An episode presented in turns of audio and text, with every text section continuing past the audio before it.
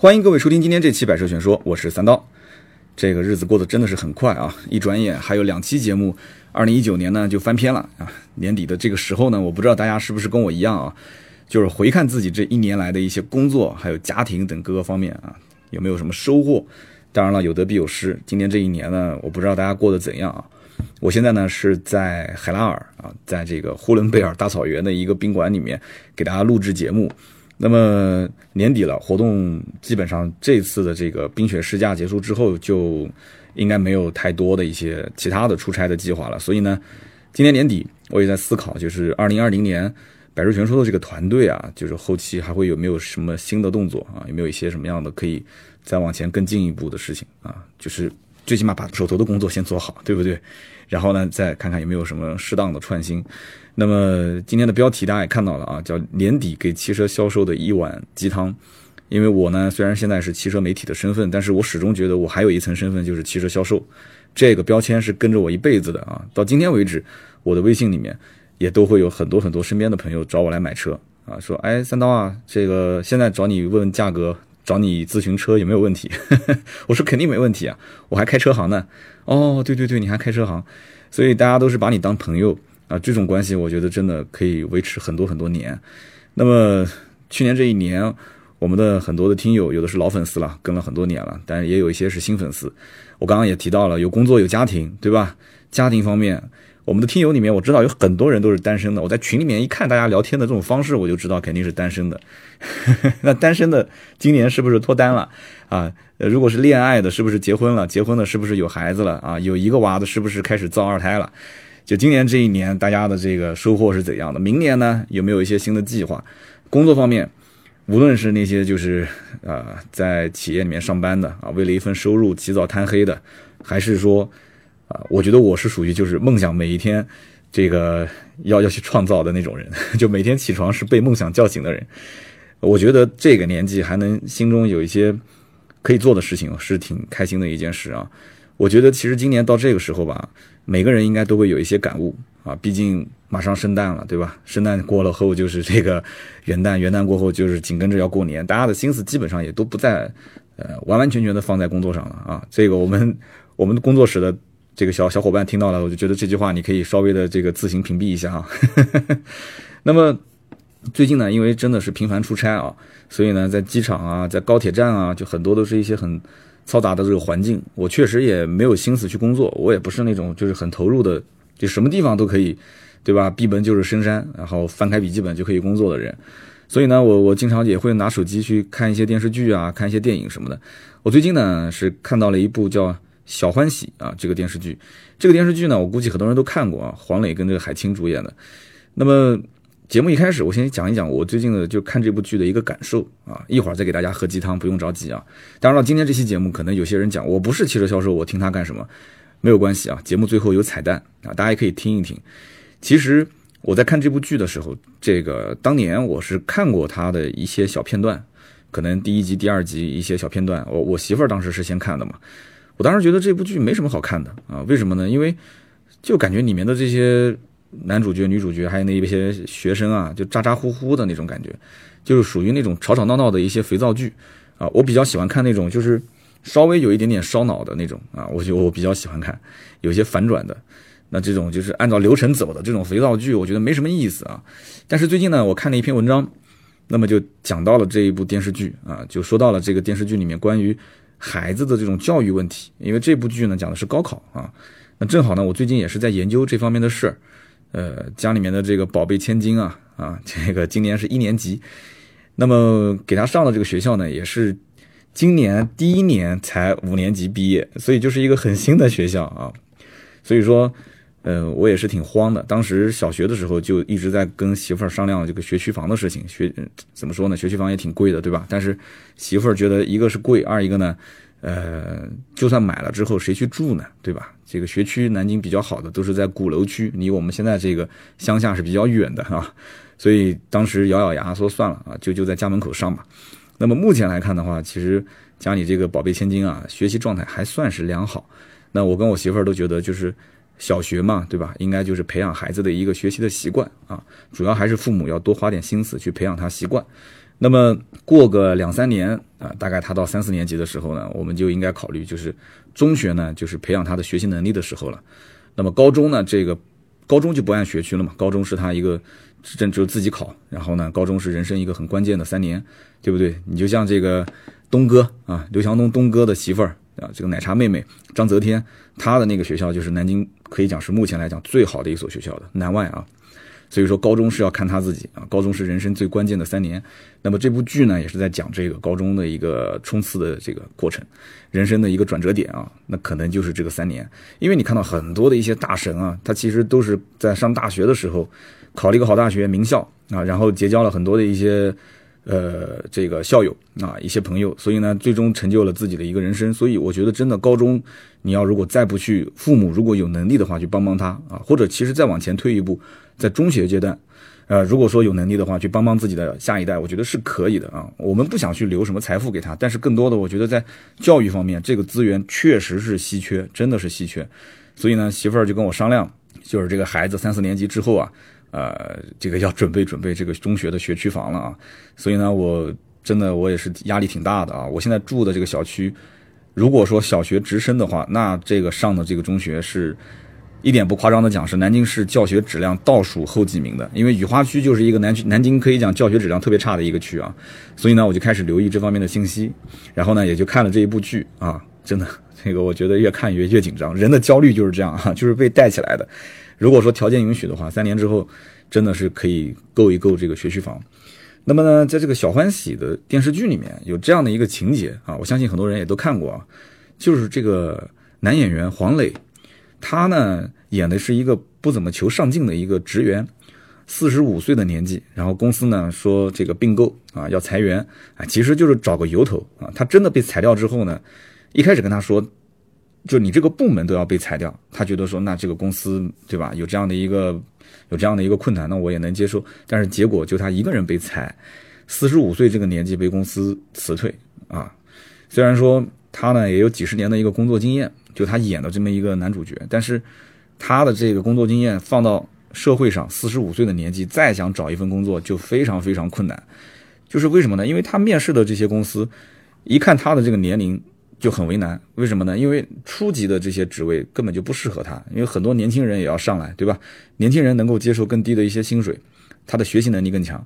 那么中高级的这种职位呢？那么根据他的这个工作的背景和工作的能力，他又够不上。所以就是属于这种上不上下不下的状态，就很尴尬。所以很多人说四十不惑，其实也是一种很紧张的状态，就是他不能丢掉现在的这份工作，丢掉之后，他的房贷、车贷，呃，孩子上学啊，你像我刚刚前面提到的这种学区的事情，就非常非常尴尬。那么这部剧里面还有一个情节是什么呢？就是说，这个黄磊和他的老婆海清演的这个女主角，他们的儿子呢学习成绩一直是垫底，所以他们一家人就是非常着急啊，急成了一锅粥。啊，这个剧里面就是各种矛盾啊。然后呢，他后来听说这个高考还有一条捷径，就是艺考啊，所以他们一开始很开心啊，就是艺考分数线很低嘛，对吧？高考可能要考个六百多分、七百分，七甚至七百多分，但是艺考可能三百多分、四百分就可以了。但是结果呢，他们一咨询这个老师，咨询之后就发现这个艺考也很难。为什么呢？艺考它的这个专业课的合格率也就是百分之几啊，甚至两百分之一，所以他们觉得这个艺考这条路啊也很窄。那么今后就算考上了这个艺术生啊，他的出路也很窄啊，就到了这个大学毕业之后，说不定也混得不是很好啊。想当明星都是很难的啊，将来可能也就是当一个培训班的老师。所以看完这一部剧之后呢，我这个人感受就突然就来了啊，就是感触很深。为什么呢？因为我自己对吧，就往这个剧里面去靠。我大学毕业去 4S 店当销售。那应该说，我上学的时候成绩是属于中不溜秋的那种啊，但是呢，没有怎么让家里面人烦神，就中不溜秋也不会到最后垫底，但是也也冲不到前面。然后呢，上学之后呢，就工作，工作也没让家里面人太烦心啊，因为我当时选择做销售，销售本身找工作就不难，你做什么行业的销售，其实刚入门的时候都不难，没什么太多的学历要求，都是靠培养啊。但是家里面人当时也很反对，为什么呢？因为家里面人觉得。你这个又不坐办公室，对吧？当时那个年代，你想十几年前啊，十二三年前，大家都觉得坐办公室的这种工作才是一个好工作。所以那时候我爷爷把我安排到银行啊，觉得银行这个工作多体面，是不是？不过现在想想看，中 当时幸好没进银行啊，要进银行的话，这个工作绝对不适合我。那么当时的我的这份销售的工作呢，大家都觉得那这个工作对文凭没什么要求，对吧？那都是耍嘴皮子的，都是吃青春饭的。呃，用我妈当年的那个话来讲的话，干销售的男的找对象都不好找啊。幸好当年刀嫂没有歧视我的工作。其实她后来跟我结婚之后跟我讲，她也挺看不起做销售的，就是因为女方家可能会觉得，就是男方如果是干销售的，这个收入不稳定啊，也不算是一个很正经的工作。当然了，就是现在放到十多年之后再看，当年的这个这个观念可能有点落后了啊。现在可能很多人也没有这种认知了。那么整个的这个汽车行业吧，其实销售淘汰率是非常非常高的。那么它的收入主要是两极分化啊，稍微了解一点这个行业的人应该都知道，就这里面的人员流动率非常大。为什么人员流动率大呢？刚刚我说了，它的 KPI 考核特别多，所以淘汰率特别大。但是这里面还有一些很复杂的原因，就是有的是员工的心态是有问题的，就他的收入稍微有一些变动，他就不想干。那么也有这个企业制度的问题，你比方说有些私营企业的老板，他说话不算数啊，他承诺的东西到了年底他不兑现，那很多人就很失望，所以就离职。但是呢，归根结底，我觉得其实离开这个行业的人，都是对这份工作都不再充满着期待，都觉得说我没有什么在这边干的必要了，我得不到自己想要的东西，是不是？因为年底了嘛，大家也不用再聊聊车，我们可以这期节目就放飞自我，就聊一点这种我的一些感悟，工作上的一些感悟啊。所以很多人就。到了年底，现在有很多人，我估计也想辞职，但是就是为了拿一份年终奖，对吧？就是熬到年终奖拿完之后，有的企业也很坏啊，年底不发啊，等到明年开过年之后再发年终奖。但是不管你什么时候发，拿到了他就走，很多人就会走，他们就选择另谋出路。那么说说我吧，大家也可能就是三刀聊自己也挺挺好玩的啊。我的运气可能比较好啊。那么我进入汽车行业的这个时间点，应该说还算是非常不错，因为正好是赶上零六年。到差不多一二年、一三年，就是整个国内的汽车经销商，当时是属于一个疯狂扩建的年代啊，全都在建新店。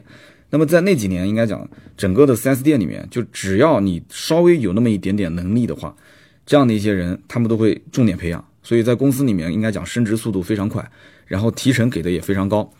那么每两年之后，你会发现其实。其他公司也会过来挖你，因为建了很多新店嘛。啊，同行一听说哪个店有销冠，哪个店有管理人才，他们都喜欢去挖对方的人。那么工资呢？你只要一跳槽，那不讲说翻倍，最起码也会增加很多。但是呢，我从零六年到一四年，我只服务过两家公司啊，一共是三个品牌。因为前一家公司是多品牌经营，所以我从大众跳槽到奥迪，其实当时我的想法就是想让自己再提升一点啊，不管是能力提升一点，还是说。眼界包括接触到的一些人的层次啊，我都希望再往上提升一点。所以不是因为前一家公司待的不如意、待的不好，而是觉得下一份工作、下一次的这个舞台、下一个机会，应该讲会更好。我是当时抱着这样的一种想法。应该说，我见过很多的一些同事，他们的脑袋瓜子可以说比我聪明很多。你看他平时跟客户的交流，包括他的业绩都非常不错，销售能力也比我强，但是他们就喜欢跳槽。他们那个时候就频繁跳槽，但是你会发现他跳槽确实薪资水平各方面很快就能超过我。但是如果站在今天的这个时间点，你再回过头来看，啊，或者说我是一四年离职的嘛，你在一四年的那个时间点再回过头来看他，他入行比我还要早，但是你会发现其实我当时的收入已经是他们的，我不敢说是好几倍，至少应该是一倍甚至都不止。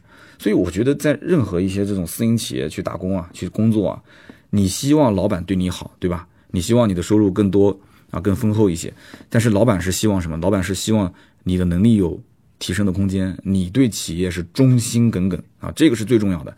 所以说，能力其实是靠后天可以培养的，但是有一些能力呢，特别是像中心的这种忠心耿耿啊，就是这种你得要靠什么？是靠你的这种本性，这个东西你是培养不出来的。有的人就是天生忠心，但是有的人呢，他心思就特别活络啊，有的人呢就是像我刚刚讲的，像黄磊这种，就是混日子的。反正觉得自己也混不上去了，这份工作也就是混个饭吃，大家就混混日子。但是这种是很危险的，二十多岁、三十岁可以混，对吧？三十五岁，像我这个年纪再往后，只稍微混一混的话，四十岁你要说你不危机，那是不可能的。所以现在很多的 4S 店的老总啊，很多 4S 店老总，你要如果了解他的过去，你会发现这些老总以前的业绩其实并不是销冠啊，他并不是什么特别优秀的人才，但是就是因为他忠心耿耿，他忠诚度非常高。他就是在这个店里面就是熬啊熬，他就熬出来了，对吧？他不会去计较可能一时的得失，可能一个月啊或者是一年啊，可能公司这边给他的收入没有达到他的预期，他就走了。但是呢，过了很多年之后，哎，选来选去，这个公司里面论资历、论忠诚度啊，能力可能不是最优秀的，但是哎，老板就觉得说他就适合当老总。很多四 S 店的老总都是这样，你当上老总的话，一年几十万的年薪肯定是不会有问题的啊。就算现在的行业整体来讲风气不是很好，而且在下滑，但是四 S 店的老总其实收入也不算太低啊。所以说回看啊，其实像我二十多岁的年纪，那个时候，那个时候可以讲就是稍微做出一点点成绩，那个内心肯定是膨胀的了，对吧？你看看自己的同龄人，可能很多人的工资那个时候就几千块钱，我那个时候可能都能拿一两万了，甚至两万都不止。那那想法也很多是吧？觉得自己哇，我我我肯定能够对吧？能够做更多的一些事对吧？能够创造更多的财富。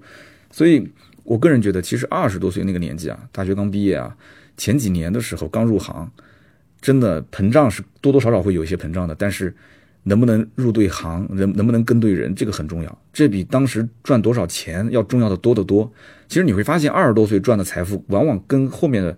三十岁之后去比的话，根本不值得一提，真的是这样的。我都不是说我自己，我身边很多人都是这样，就是它是一种荷塘效应啊。荷塘里面开一朵，再开两朵，再开三朵，它是可能几何式的。突然一夜之间，左边一半的荷塘的这个开满了，第二天早上一醒来，整个池塘里面全部都是荷叶。所以这种荷塘效应，其实在工作当中是非常非常明显的。所以你不要计较说二十多岁年轻的时候，哪怕你就是赚了点钱，这都不算什么啊。当然，当然，你其实失败的话，也是一个很好的经历。年轻的时候多跌点跟头，其实将来你可以地基打得更扎实一些。那么后来我到了二零一四年之后，不是创业了嘛？啊，大家都知道啊，百事全说，对吧？我们做自媒体了。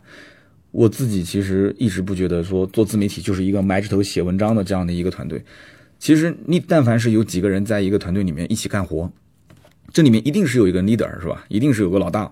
所以我很多做事风格都是这样的。首先。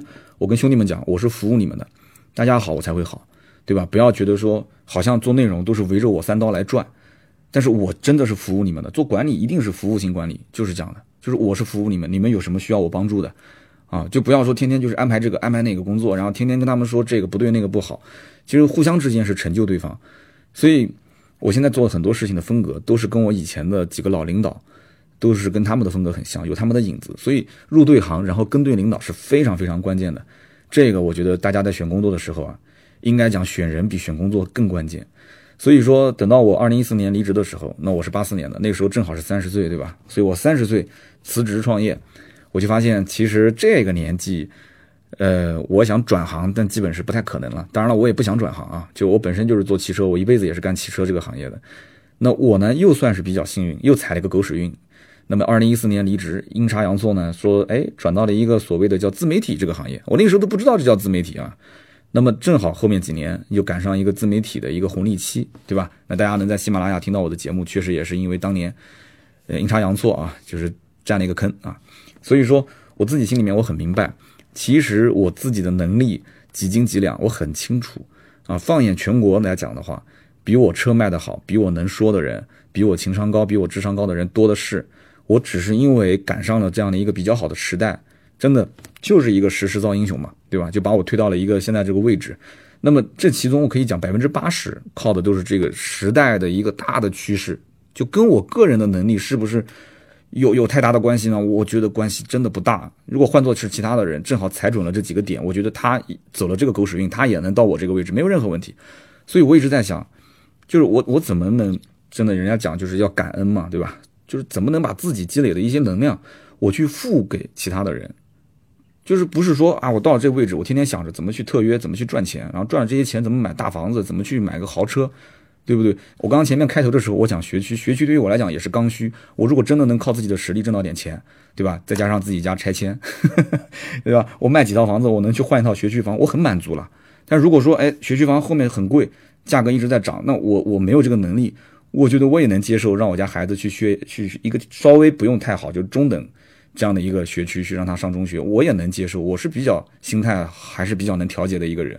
但是现在你会发现，很多的一些汽车行业的这些从业人员，特别是汽车销售，就大家很迷茫，真的是很迷茫。我不管是到哪家店去跟大家去聊天，我的老朋友也好，我刚认识的新朋友也好，汽车销售顾问他和客户之间就一直存在着互相的不信任。现在这个年代比就是当年我们那个年代去卖车，真的这种情况还要严重很多。按道理讲，现在的这个互联网在卖车，应该讲大家都是信息很对称了，对吧？但是其实并不是这样子的。所以呢，这就是我今天想聊的一个重点。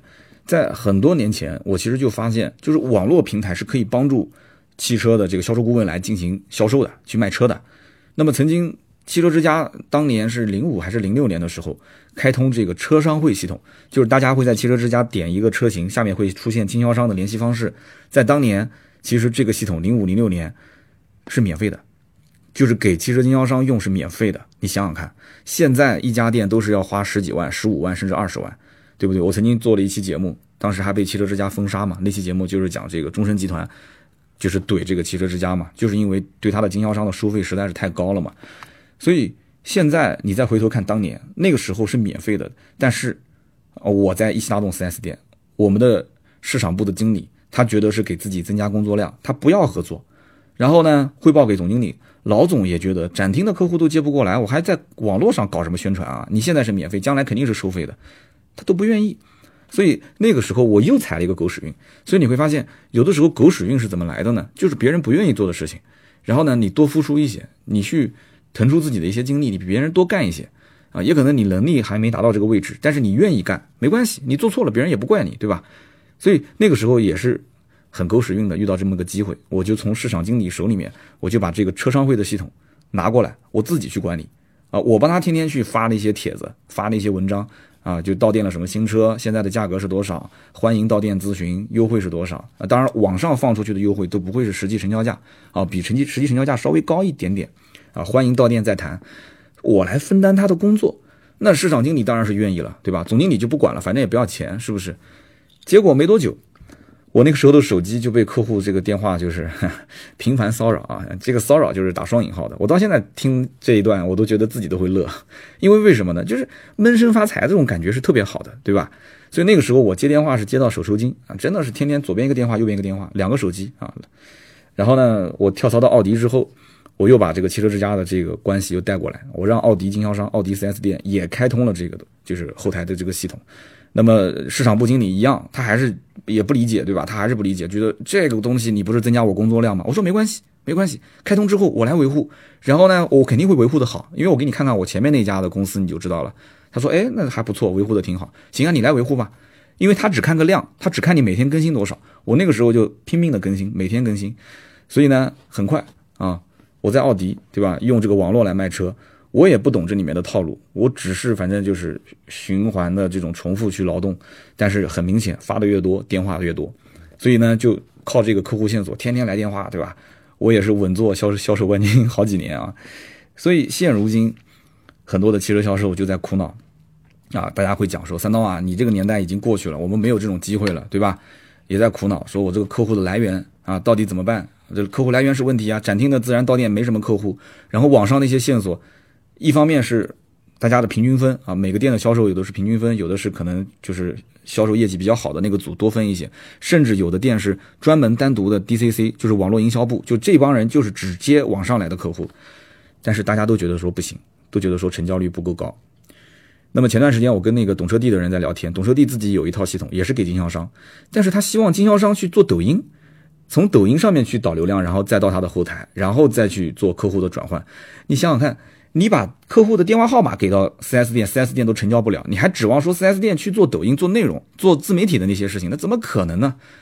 对不对？把它当成任务来做，所以做的很差。懂车帝后来真的这两年做的，我一个是缔造计划做内容做的也是出现了很大的问题，然后后面就是这一套系统也是出了很大的问题，所以明年的日子也会非常难过。很多的销售顾问也觉得说，好像现在的真的成交率是越来越低，很多的一些客户你跟踪回访几次之后。啊，都是问价格，哎，你这价格行不行啊？价格合适我就来，到最后价格谈不下来，然后客户就流失了，卖不成之后，销售顾问都觉得不是我自己的问题，就是别的店卖的比我们家低，就是我们家的销售政策不好，对不对？永远都是下一家店的价格是最低的啊，这我怎么卖车啊？不是我的问题。但是你想一想啊，就三刀十几年前就卖车了啊，就是你倒退十年前，就算是在我们那个年代。就算当年我们那个年代真的是有人讲，那就闭着眼睛卖车，对吧？好，闭着眼睛卖车，对吧？奥迪 Q 五加价五万的年代，那我就告诉你，我们家加五万，隔壁那家店加三万，那我请问客户是不是掉头就走啊？那不一回事嘛，对不对？现在是让价的年代，你让三万不够，他让三万五，我们那个年代是加价，但是我加五，他加三，那客户依然是会走，是不是？所以在那个年代仍然有销冠，仍然有销冠，月月都能把每一台 Q 五加到五万卖掉，就这么牛叉。哎，那我就想问了，那他是用了什么样的方法？他给客户灌了迷魂药吗？所以销冠放在任何年代，它都是销冠。这里面最核心的问题是什么？我跟你说，不完全是价格。当然了，别的店如果说是卖三万，他天天卖三万，那我们家这个店肯定也会调到三万。它毕竟不是正常情况，肯定是偶发性的。所以不要拿这个来说。所以这里面是有一种技巧，什么技巧？其实非常简单，用四个字就可以总结，叫做信任背书。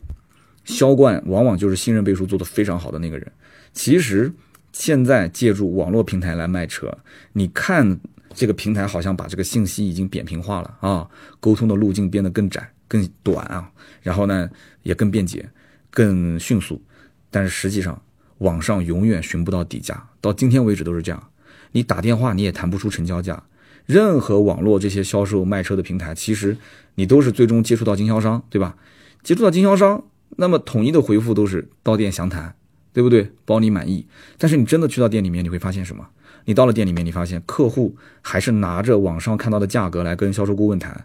销售顾问呢，就是，哎呀，跟你算东算西，然后算来算去，算的客户也是云里雾里。最后反正算下来都感觉还是不不理想啊，跟网上价格差距还是太远。所以呢，销售会觉得说，这个眼前的这个客户一点都不实在啊。那么客户也觉得对方很讨厌。对吧？觉得这个销售很讨厌，你直接给我裸车价，我什么都不买，开票提车不就行了吗？对不对？所以越谈双方就觉得眼前这个人就越讨厌，一个觉得对方在套路自己，一个觉得对方太精明啊，对吧？想要的这个成交价简直就是异想天开。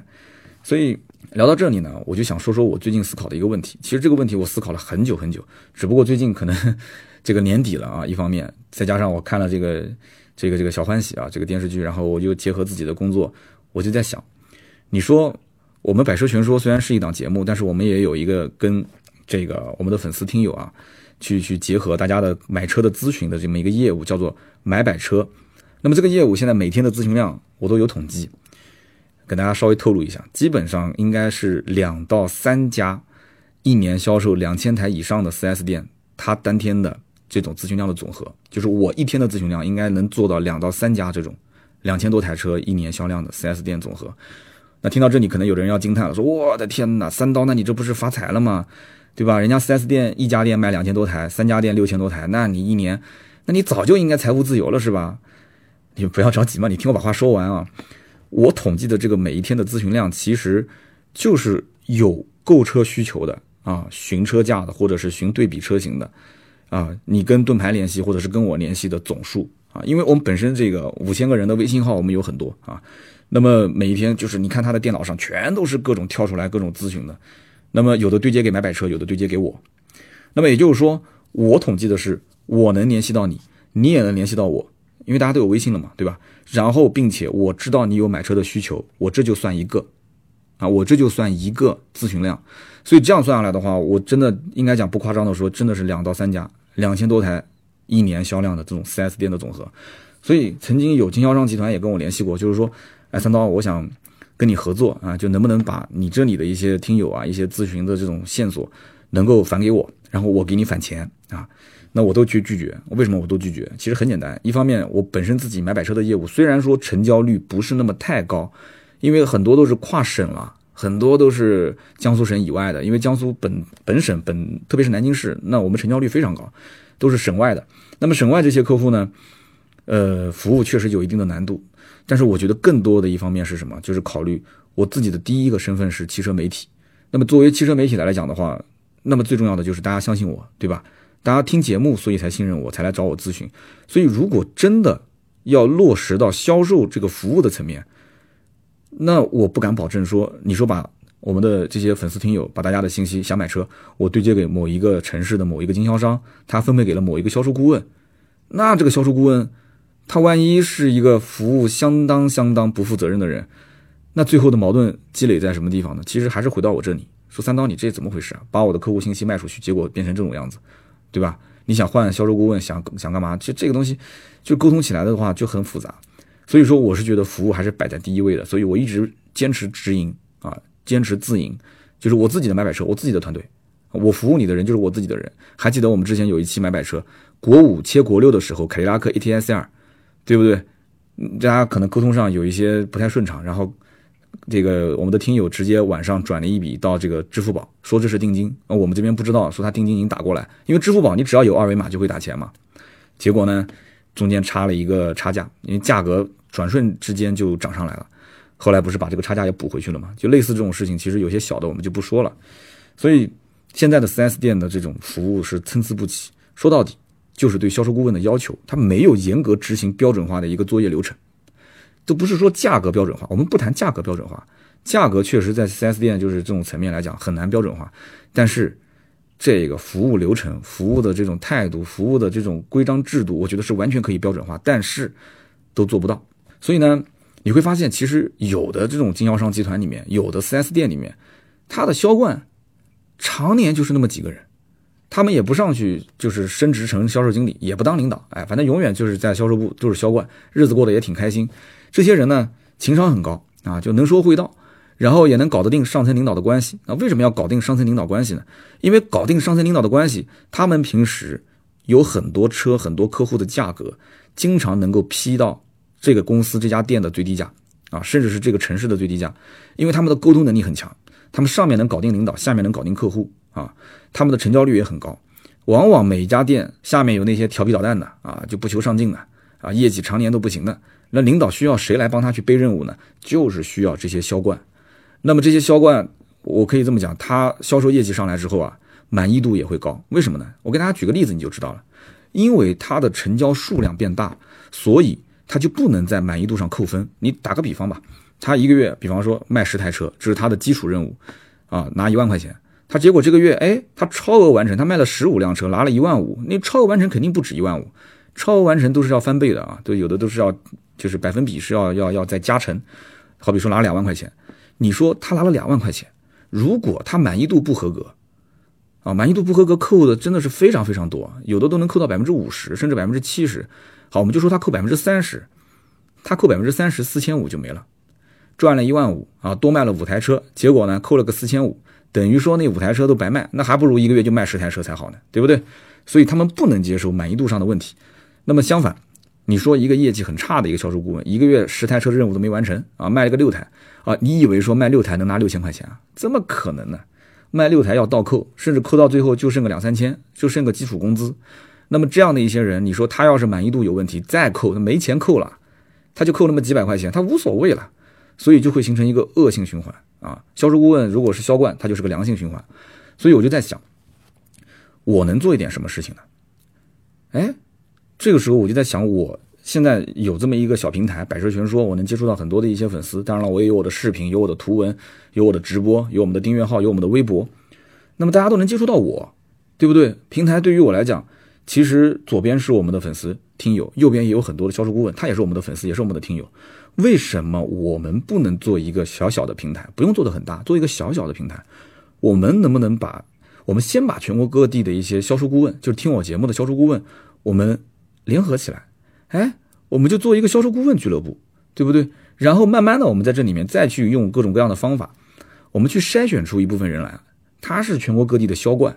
啊，甚至于线下我都可以跟大家一起见面，我们可以去交流，对吧？销冠跟销冠之间交流，肯定也是应该是可以聊得来的啊。然后呢，我们也可以把这些人也拎出来，然后做展示，对不对？可以让更多的一些听友能看到大家，可以让大家一起来交流，一起来沟通，然后可以做信息共享，可以做对接。所以销售顾问，大家可以在我们的微信群里面一起来分享销售心得。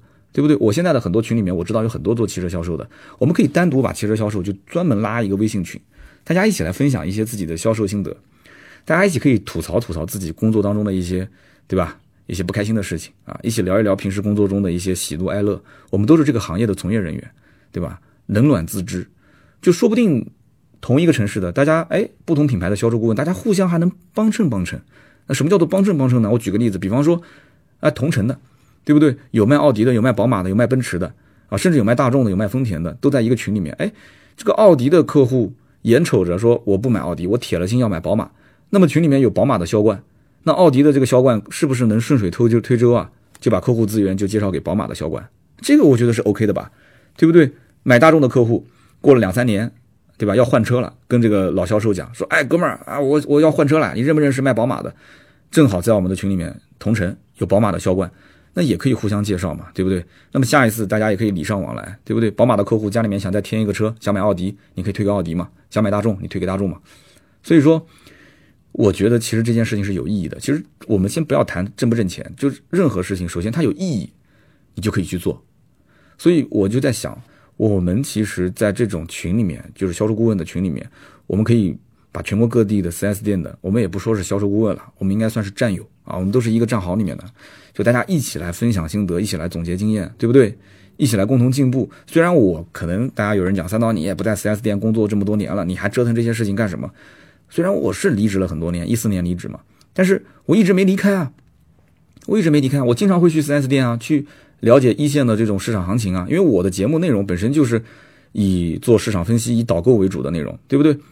而且我离职之后，我还开了自己的新车的车行，还有自己的二手车车行。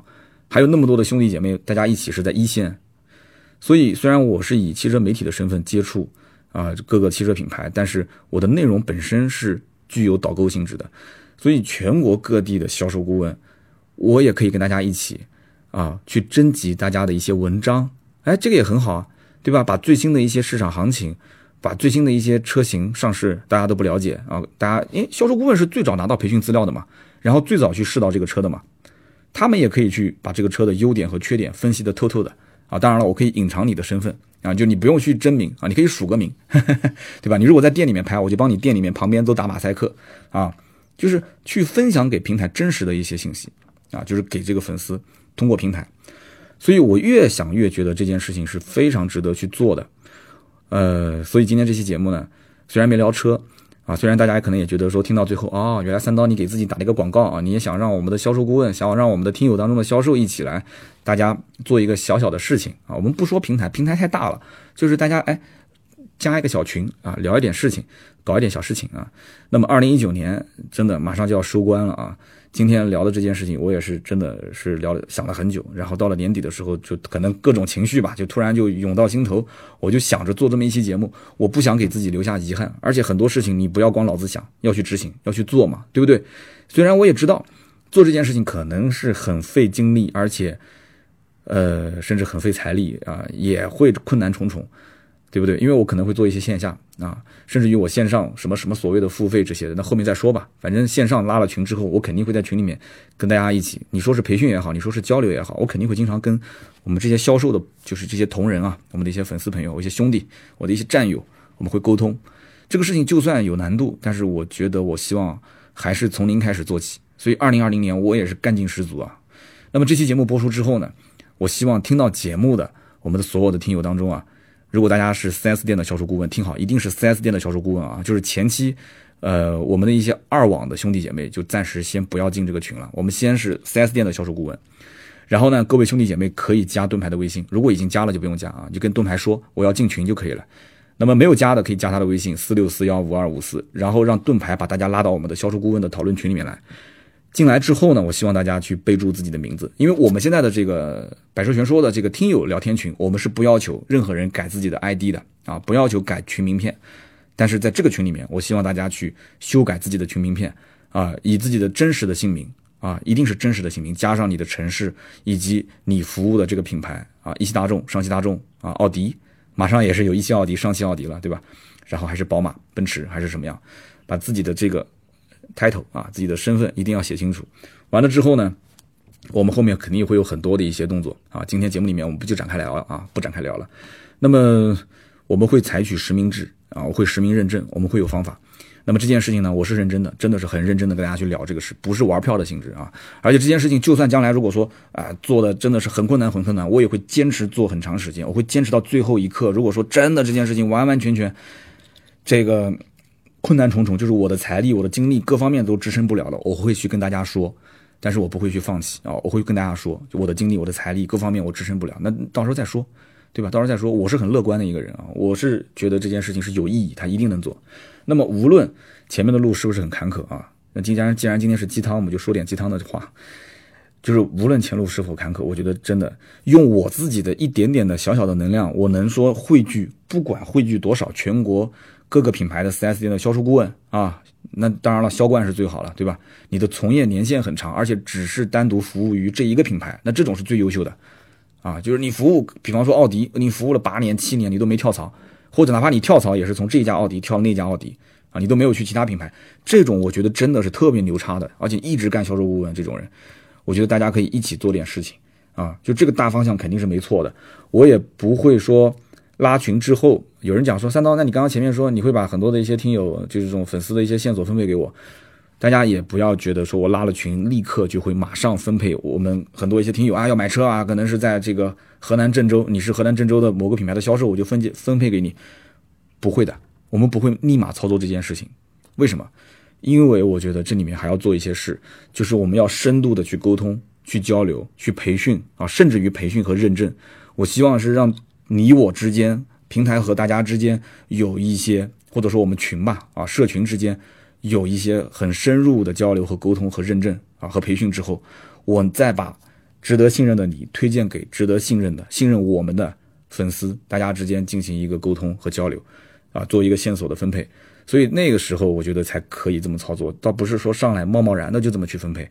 所以，嗯，我还在想，就是每一次的成交之后，我们可以做一个回访，然后做一个公示，对吧？我们本身就是个音频节目嘛，甚至我们都可以把回访的录音放出来，对吧？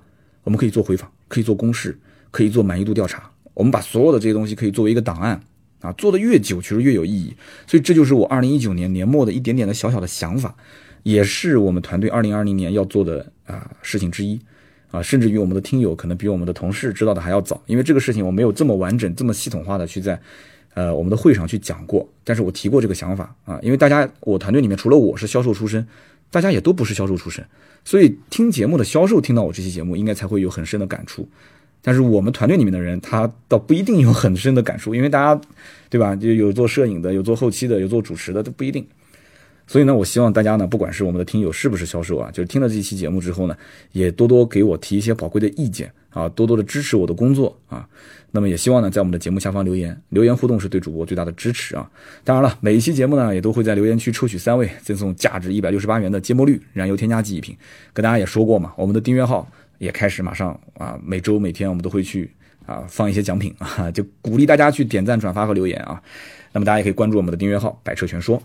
那么好的，以上呢就是今天节目所有的内容，感谢大家的收听和陪伴。那么呢，下面是关于上一期节目的留言互动。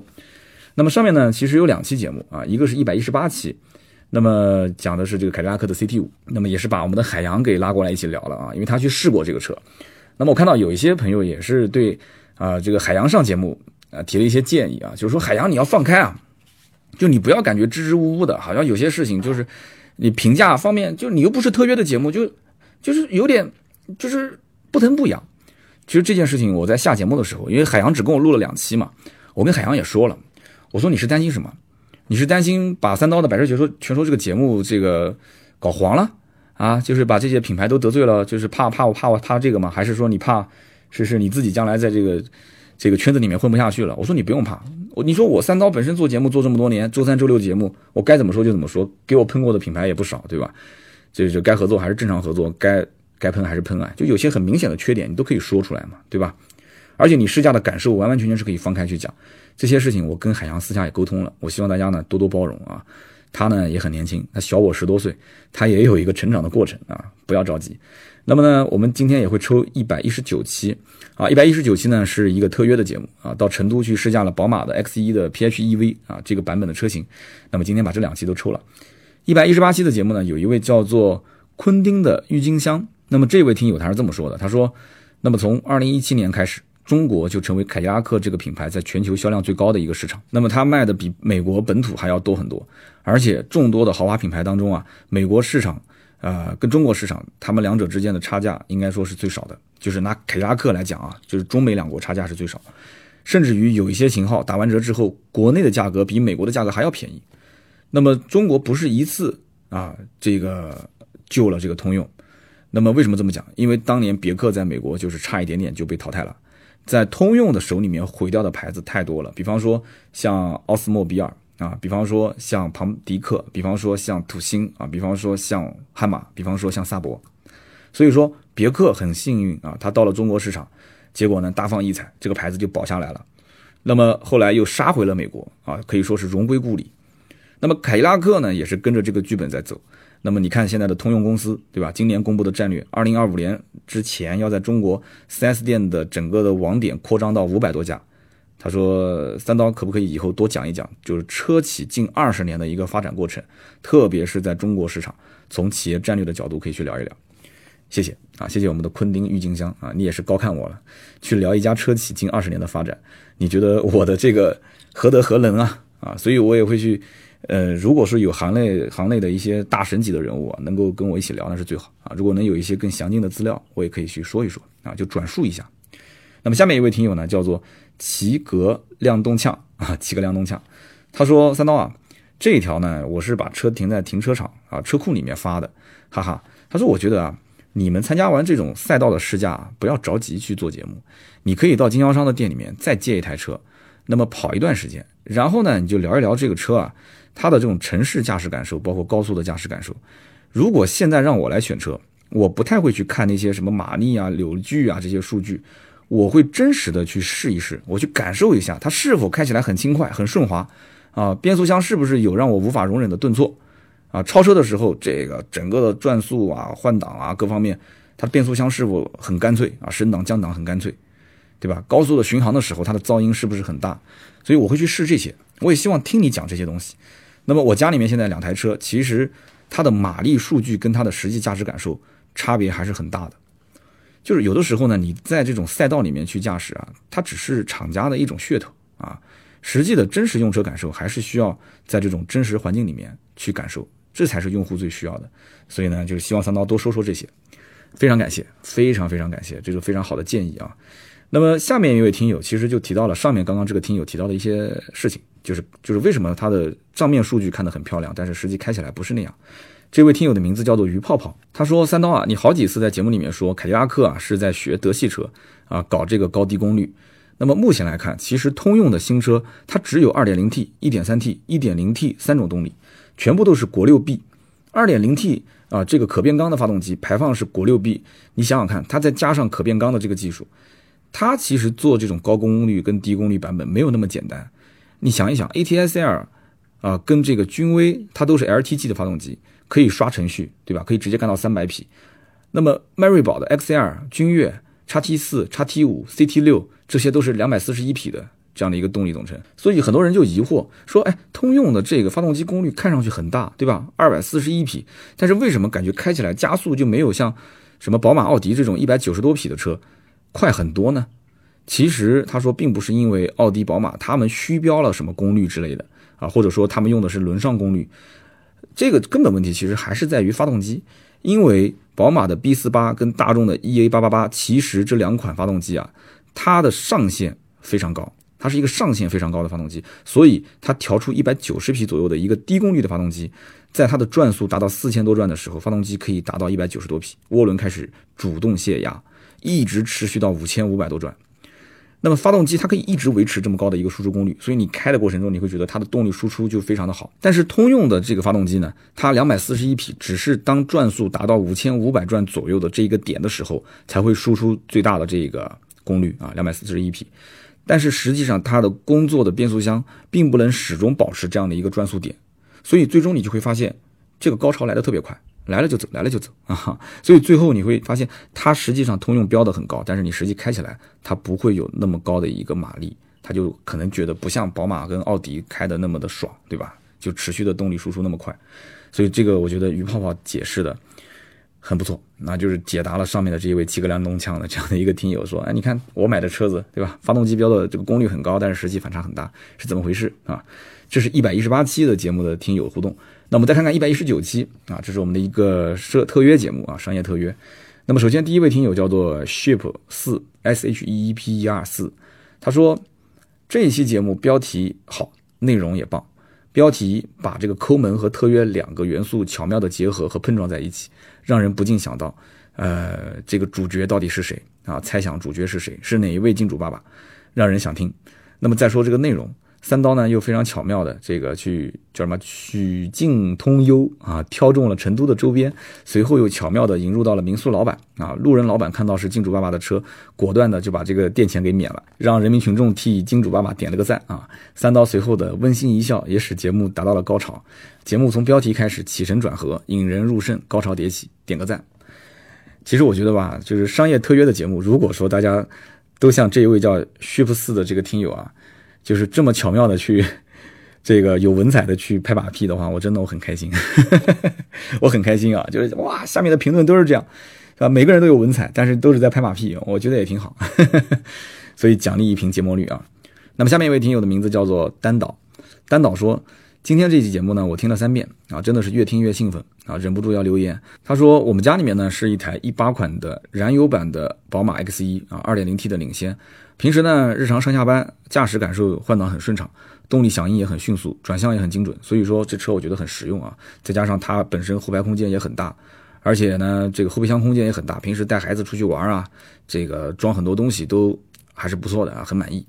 这个宝马的三大件觉得也很不错，特别是发动机跟变速箱之间的匹配啊，我觉得它很能理解驾驶者的这个意图。